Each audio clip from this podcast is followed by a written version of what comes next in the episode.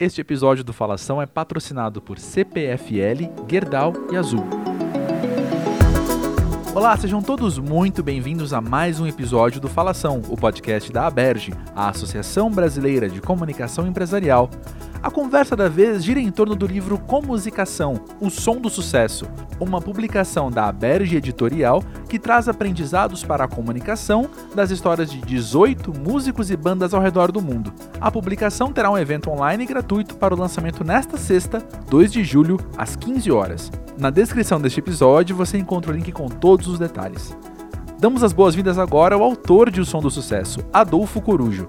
Ele é sócio e Chief Strategy and Innovation Officer da LIC, rede global de consultoria de comunicação e relações públicas.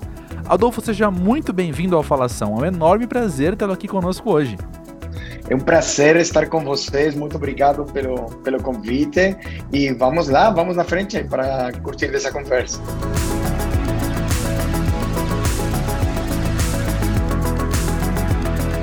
Adolfo, para começar, conta pra gente um pouco sobre você e sobre a sua trajetória profissional.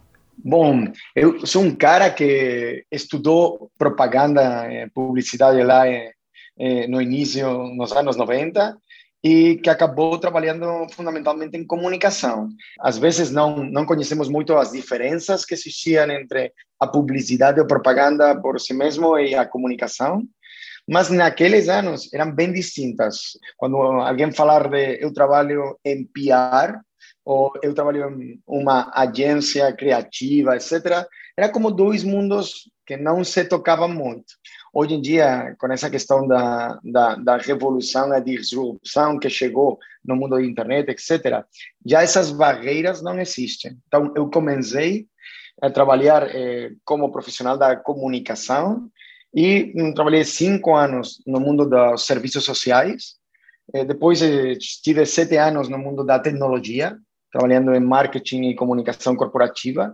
E depois eh, eu comecei a trabalhar já como consultor na LIC. Lá na LIC, levo os últimos 12 anos. Já foi eh, o head de digital da companhia eh, para todas as operações que temos no mundo já foi diretor-geral também do, dos nossos mercados na Espanha e Portugal, e já foi o cara-chefe da eh, área de talentos da companhia, e agora sou a pessoa que está levando estratégia e inovação. Total, resumo da parte profissional. Sempre tentando mudar e descobrir novas coisas e curtindo sempre cada parte da experiência da viagem. E dessas viagens, cheguei ao Brasil. Então, tive a fortuna de morar por quatro, por quatro anos lá em São Paulo. Adorei Brasil. Agora estou mm, morando em, nos Estados Unidos. E embora os brasileiros adorem Miami, que é a cidade na que agora eu tenho a base, eu adoro São Paulo. Mais, inclusive, que, que Miami. E por conta, só por uma, agregar aí uma questão, nestes 25 anos, em paralelo, tive uma maravilhosa carreira como guitarrista e líder carismático de uma banda totalmente desconhecida, que nunca tivemos nenhum sucesso e, e que sempre combinei atividade profissional com a música, que é a minha paixão também. Eu creio que você começou a responder minha próxima pergunta já, né? Que é de onde veio a ideia, então, de escrever este livro que une comunicação e música? Sabe que é, explicar que comunicação. Comunicação é super abstrato. Todo mundo, todo mundo sempre fala de comunicação. Parece que é uma questão na que todos, todo mundo estamos envolvidos e, portanto, todo mundo temos opinião. É normal. É, mas muitas vezes você tem que explicar conceitos que são muito abstratos. Essa questão de que uma audiência, que uma comunidade, que a reputação, é, que um canal, etc. E eu sempre caía em exemplos de música. Quando tinha que explicar a alguém que o que estava fazendo, acabava explicando. Nossa, você sabe quando uma pessoa lança um, um disco novo ao mercado e ele tem que se apresentar, etc. Então, usava esses tipos de situações para explicar. E de tanto fazer isso, comecei a pensar, nossa, e por que não sistematizar alguns desses exemplos e levá-los a um livro? E poder explicar alguns conceitos do que está na, do que está acontecendo hoje em dia na comunicação, aproveitando os casos de, de, de, músicos que são super referentes no mundo, alguns mais conhecidos que outros, e que para mim são sempre essa referência que eu uso para explicar meu trabalho. Daí saiu eh, essa ideia do, do, do livro. Excelente. E como foi realizar a pesquisa, então, e selecionar os 18 músicos que estão biografados no livro? A, a verdade é que estive trabalhando no livro cinco anos. Ao início eh, foi eh, bem simples encontrar as primeiras, as primeiras quatro ou cinco histórias eram bem evidentes para mim. Por exemplo, falar da, da reputação do Rolling Stones é, que dizer que para mim era como estamos falando dos, dos garotos ruins, dos garotos malos do, do rock inglês. Então, era para mim era simples. Comecei escrevendo alguns eh, desses capítulos como posts para um blog, para o meu blog. Nesse momento, quando você pensa nessa questão da sistematização, eu comecei a pensar que era bom misturar diferentes gêneros e diferentes artistas de diferentes partes do planeta. Para que só falar de rock ou para que só falar de blues, quando você pode falar de country, que você pode falar de bossa nova, eh, salsa, eh, você pode falar de um monte diferente de músicas, e os cases realmente dos artistas são normalmente universais, eh, seja Bob Marley no reggae, ou seja a Velvet Underground no ponto de vista do underground da música da Velvet. Ou seja, eh, eh, por isso essa questão de começar a procurar exemplos que fossem realmente significativos e que eh, conectassem com diferentes tipos de música. E Adolfo, eu adoraria ouvir alguns exemplos de aprendizados que você colocou neste livro. Poderia nos passar alguns spoilers? Bom, um, um, um primeiro que eu não sabia, mas eu comecei a escrever a história do Enrico Caruso.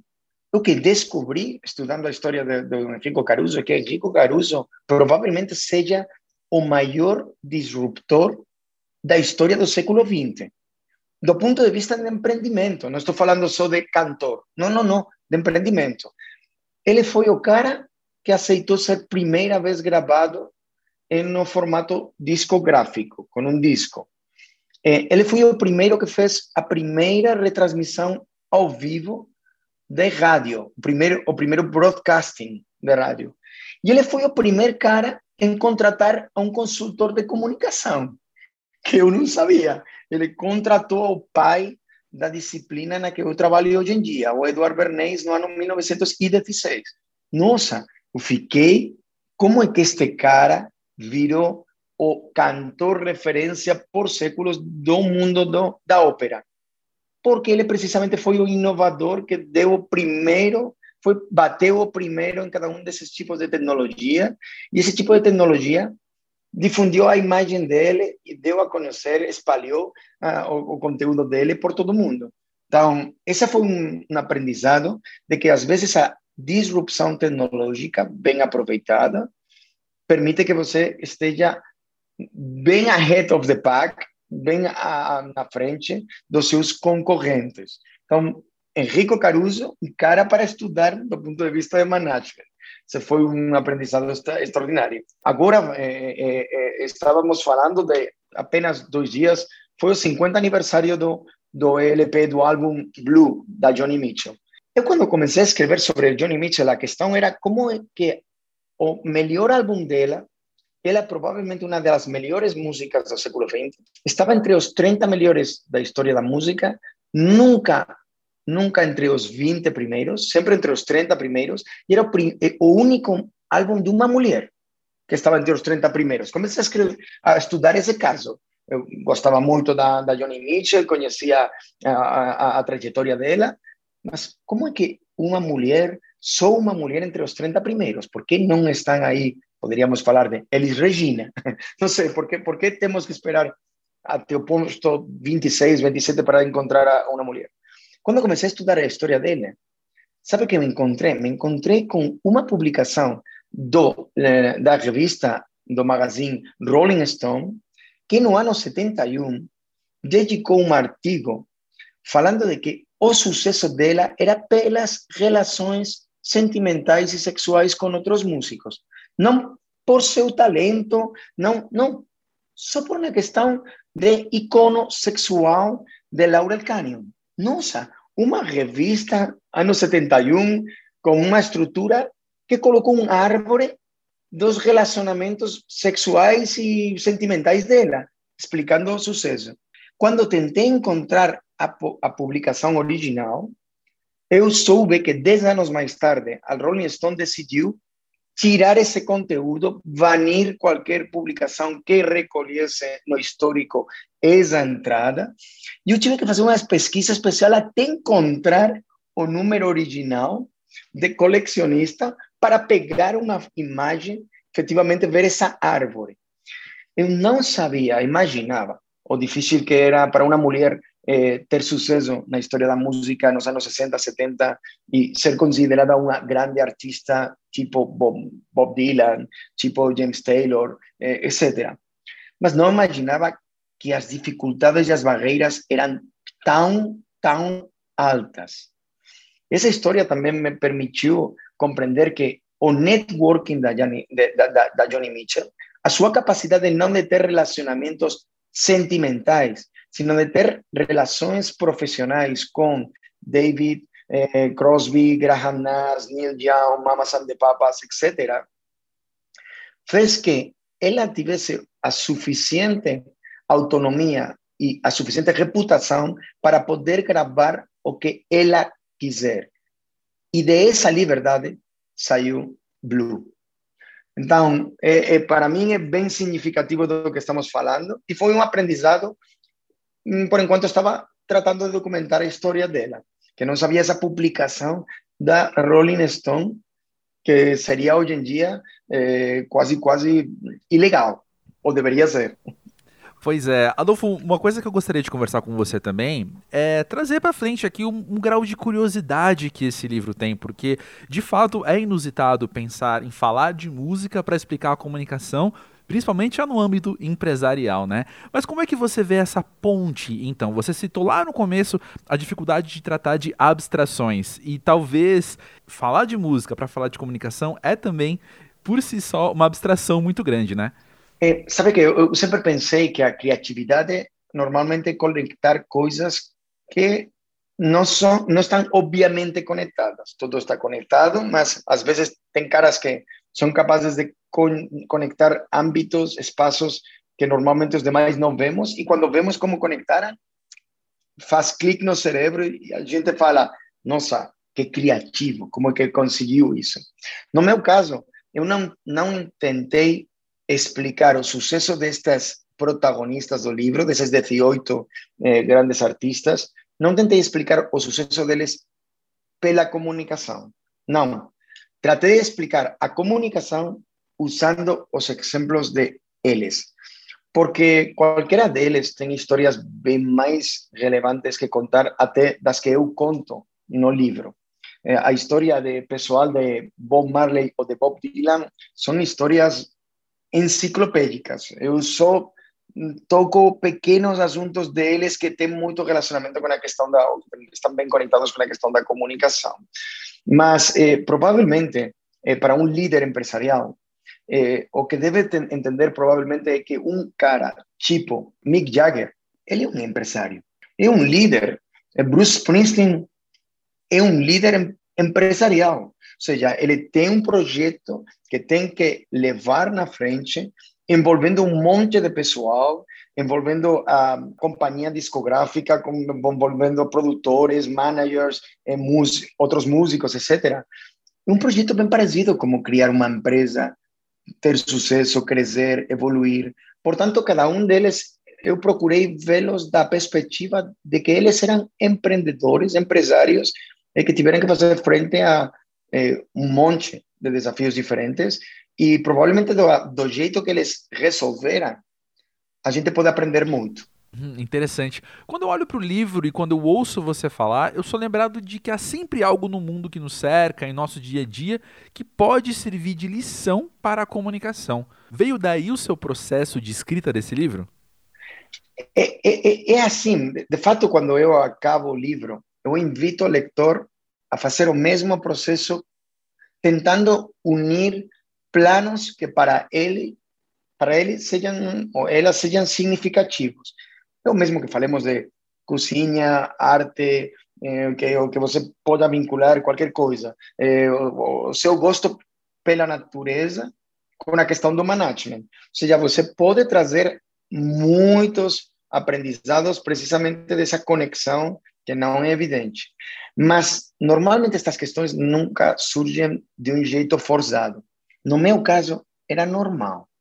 Gostava de ler muito sobre música, gosto de ler muito de comunicação. Eu conectava as coisas que provavelmente para outras pessoas, quando leem o livro, eh, possam até pensar que estão forçadas. Mas para mim, não é forçado. Para mim, é, é, é normal. Para mim, existe esse tipo de vínculo. Sim, que interessante. E olha só, a descrição do livro diz que ele exalta a música como um dos elementos catalisadores da comunicação afetiva. Adolfo, conta pra gente como que você entende a relevância, então, de trazer o tema da comunicação afetiva hoje em dia? Bom, em um mundo fundamentalmente digital, eu gostaria hoje de estar com vocês no mesmo estudo, todos juntos fazendo isto, pandemia no meio, a capacidade de poder fazer isto, estando cada um nas, nas cidades, nos países nos que estamos, precisa de conexão emocional. Na comunicação das companhias no mundo digital, como seja muito racional, só focada na questão racional, para mim é ineficiente. Não consegue bater as metas da empresa. Você precisa introduzir a emoção na comunicação para que seja realmente comunicação.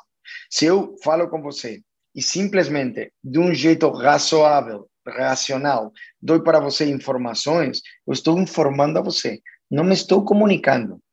Comunicar exige que exista um canal emocional entre você e eu. E para que exista esse canal emocional, tem muitos, muitas ferramentas que podem ser usadas. Uma delas é a música. A música é comunicação emocional é, do início da humanidade, esteve lá, e um dos mecanismos que desperta no cérebro, na mente, essa ideia de emoção vinculada ao que está acontecendo em termos de informação. Então, esse, esse aspecto emocional no mundo digital que a gente é, está vivendo é um elemento imprescindível. E olha aí, eu vejo meu filho, 14 anos, imagina. É, PlayStation, iPad, é, computador, tudo aberto ao mesmo tempo, jogando por um lado, falando com os amigos por Discord, etc. O que eles nunca perdem é a conexão emocional. Porque triunfou, tive sucesso o Minecraft, ou porque outros jogos similares, porque permitiram a conversa e a interação entre pessoas além do jogo, além das telas que eles estão vendo. Então, esse componente emocional é fundamental na comunicação hoje em dia. Sim, e você citou logo no começo, né, uma experiência que você tem sendo guitarrista. Você também citou a questão de um blog que você escrevia sobre música. Mas agora, após realizar este livro, passar por esses cinco anos estudando, debruçado, estudando esse tema da música, como que você tem visto a esta comunicabilidade que a própria música tem para levar uma mensagem, para atingir as pessoas?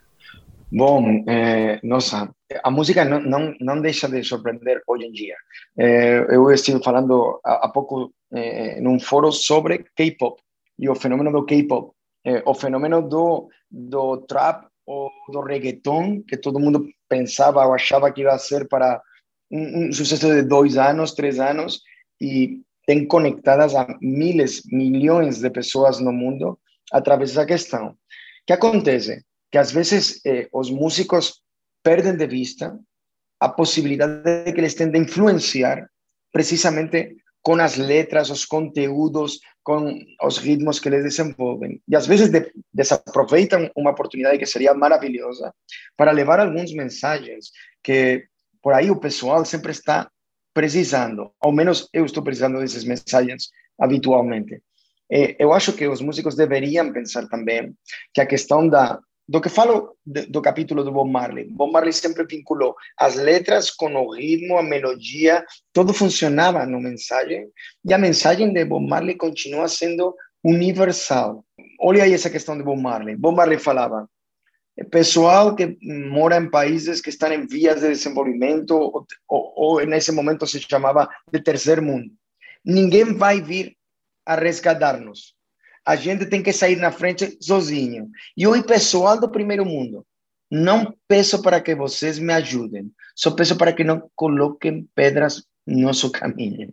Esse conteúdo sistematicamente do Bob Marley nas suas letras hoje em dia continua vigente. Seria maravilhoso que o K-pop, o reggaeton, o trap, o funk brasileiro tivesse a oportunidade de deixar alguns dessas mensagens que universalmente continuassem vigentes dentro de 20 anos. E acho que eh, muitos grandes artistas estão perdendo essa oportunidade. É uma lástima. E para além desses aprendizados, então, que podemos ter com os músicos enquanto líderes, enquanto visionários, enquanto comunicadores, né? Como que você acha que a comunicação empresarial pode se aproveitar da própria música dentro das organizações? Bom, eh, hoje em dia, agora com a questão da pandemia, acho que conheci ao menos três, quatro empresas que estavam trabalhando com empresas, empresas de treinamento que estavam trabalhando com empresas usando música, criando eh, eh sessões de produção de música coletiva, em uma reunião executiva com uma companhia, fazendo que todo mundo eh, desenvolver um ritmo determinado, fazer uma melodia, aprender como é que as coisas se combinam e como o fluxo natural da música leva a que, sem forçar e sem tensões, se produza uma comunicação entre as pessoas sem palavras mas muito poderosas, criando essa estrutura de eh, equipe, de autêntica equipe. Então, eh, por exemplo, eh, eu vi agora que, que esses, eh, esses talheres formativos tiveram muito sucesso entre companhias, e acho que é um, é uma, um bom ponto, um jeito de aproveitar a música. Outra questão que tem a música é entender como é que funciona, por exemplo, uma orquestra sinfônica. Se eu fosse um CEO eu tivesse, imagine, amanhã você é nomeado novo CEO de uma super empresa mundial. Hum, é, tomara que a gente possa comemorar conjuntamente se isso acontece, ok? Imagine, você é nomeado. Nesse momento, se você puder, acho que não tem nada igual que poder falar com um diretor de uma grande orquestra sinfônica e falar, nossa, como você consegue que 80 ou 90 maestros cada um maestro do seu instrumento, cada um com um acento, um sotaque distinto, lendo uma mesma partitura, mas entendendo coisas diferentes da partitura, como consegue que esses 80 ou 90 sejam conjuntamente algo e individualmente algo também? Como é que consegue que isso funcione? Bom, para mim seria uma conversa se eu que desenvolver-me como CEO, que eu gostaria de ter, porque para mim é asombroso cada vez que vejo uma orquestra de 90 tipos tocando junto. Nossa, como é possível que eles logrem isso? E tem muitas questões que faz um diretor de orquestra que também tem que fazer um CEO. Como explicar, alinhar ao pessoal, como explicar o que vamos fazer, como, como ser exigente, mas ao mesmo tempo combinar essa questão de criar equipe. Somos um time, mas ao mesmo tempo cada um de vocês são muito relevantes eu preciso de todos e de cada um. Bom, isso que um CEO em uma companhia hoje em dia precisa. Então, eh, também podemos aproveitar a música indo procurar os protagonistas da música para extrair esse tipo de aprendizados. Muito interessante, muito interessante. Adolfo, temos espaço aqui no Falação também ao final do episódio para ouvir recomendações, seja ela de leituras, de outros podcasts para ouvirmos, ou enfim, de outros materiais para expandir mais o nosso repertório como comunicadores. Você teria recomendações para nos passar hoje? Sim, é, é, eu escrevendo o livro, eu tive a oportunidade de ler muito material que eu desconhecia sobre a música. E tem aí duas referências, eh, pessoal, se alguém pode procurar estes livros, eu recomendo. Um deles é de Greg Milner, o que chama Perfecting Sound Forever. É um livro que explica toda a evolução da música gravada, do século XIX até hoje. Como foram mudando as técnicas e como cada vez que mudaram as técnicas, mudou a música. Como os estilos musicais são filhos de saltos tecnológicos. Bom, eu adorei, recomendo para vocês ler, super interessante, é bem, bem apaixonante. E, é, do ponto de vista, eu tive que ler quatro ou cinco biografias por cada músico para escrever o livro. Não, eu curti muito, mas quatro que, que fiquei, afinal, esgotado do caminho. Mas recomendo muito a autobiografia do Pete Townsend, Who I Am, de todas as que li, provavelmente seja eh, a, o livro mais sério sobre a evolução de uma pessoa que passa de ser um, uma pessoa normal, convencional, desconhecida, uma adolescente, a virar um, uma pessoa que condiciona eh, a evolução das, da música a finais do século XX. Eu adoro esse livro, acho que é super completo, minha recomendação. E agora, eh, eu estou envolvido em outro projeto, vão me deixar de falar aqui, de companheiros de podcasters. Eh, eu tenho um podcast com uns amigos extraordinários, cientistas, especialistas em inteligência artificial, e estamos falando muito de, dos diferentes tipos de, de eh, notícias que estão acontecendo no mundo da, da artificial intelligence. E no programa eu tenho um cantor de uma banda de rock, que ele é um super especialista em riscos e cibernéticos. Eu tenho um cientista que é um dos três caras eh, de maior referência no mundo da inteligência artificial e do processado da linguagem natural, que é saxofonista e é membro de uma banda que recentemente eh, lançou um disco maravilhoso. A banda se chama Trevi Hick. E eh, dentro da estrutura temos um cara que fala de síntese de voz, de toda a questão de eh, os eh, bots conversacionais, etc. Roberto, e ele é um super especialista na produção musical e na dinamização da indústria musical. Assim que, até falando de artificial intelligence, não deixamos nunca de falar de comunicação. O podcast, o podcast se chama Esto es lo que hay. E de artificial intelligence. E este foi mais um Falação. Na descrição deste episódio, você encontra o link para o evento de lançamento do livro no portal Aberge. Lá, você acessa mais conteúdo sobre comunicação e encontra informações sobre outros livros, cursos e eventos da associação, além das inscrições para o Prêmio Aberge. Visite então aberge.com.br. O Falação é produzido por André Felipe de Medeiros, ao lado da equipe Aberge, formada por Emiliana Pumarico, André Nacassone e Vitor Pereira. Até a próxima!